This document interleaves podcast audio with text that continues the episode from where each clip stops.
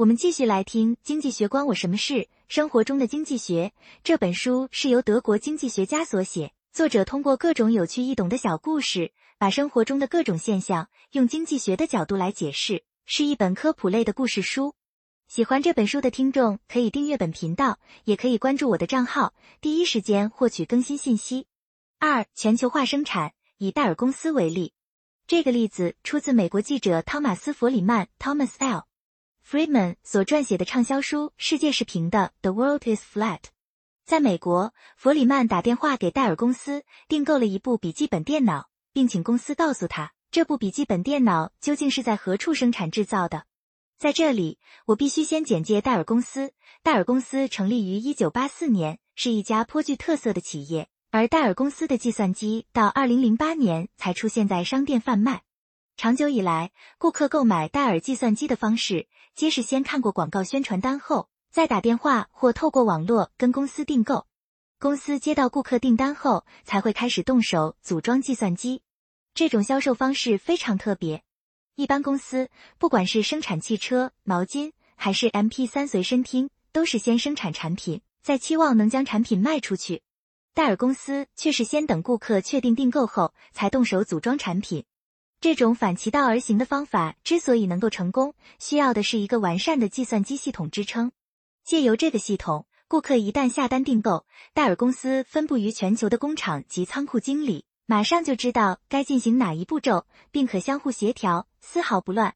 根据弗里曼的描述，当顾客与美国戴尔公司订购一部笔记本电脑后，最迟一个半小时内，距离美国两万公里远、位于马来西亚的某个高价储存仓库。便会开出一辆货车，将订单上所需之零件送达工厂，交由工人进行组装。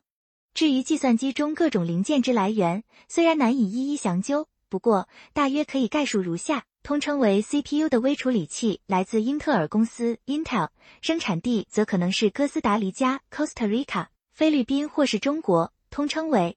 RAM 的计算机内存则可能是德国英飞凌 Infineon 公司的产品，或是来自韩国的三星。显示适配器来自中国，散热器则是中国台湾地区，屏幕可能在南韩、日本或是台湾制造，记忆卡来自马来西亚或是以色列，诸如此类，多到不及备载。戴尔公司告诉弗里曼，他所订购的笔记本电脑包括上下游制造厂商，共约有四百家企业参与制造。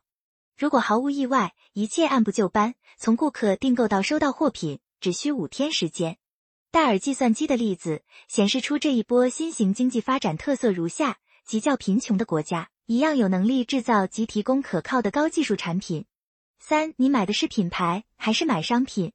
不是所有知名品牌都是很酷很潮的，像德国面纸品牌 Temple，或是德国洗涤剂老牌 Persil、万宝路 Marlboro，或是德国阿胶水，这些产品既不潮也不流行，但是品牌带给消费者某种保证。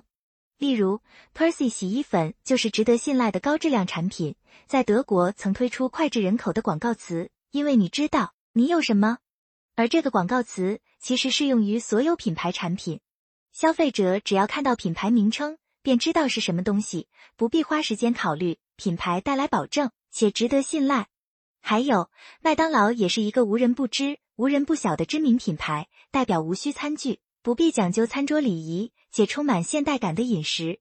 全球麦当劳都一样，提供迅速上菜的餐点服务。各地麦当劳食品口味还相当一致，只有印度和日本是例外。大概这两个国家的消费者还无法接受美式食品的口味。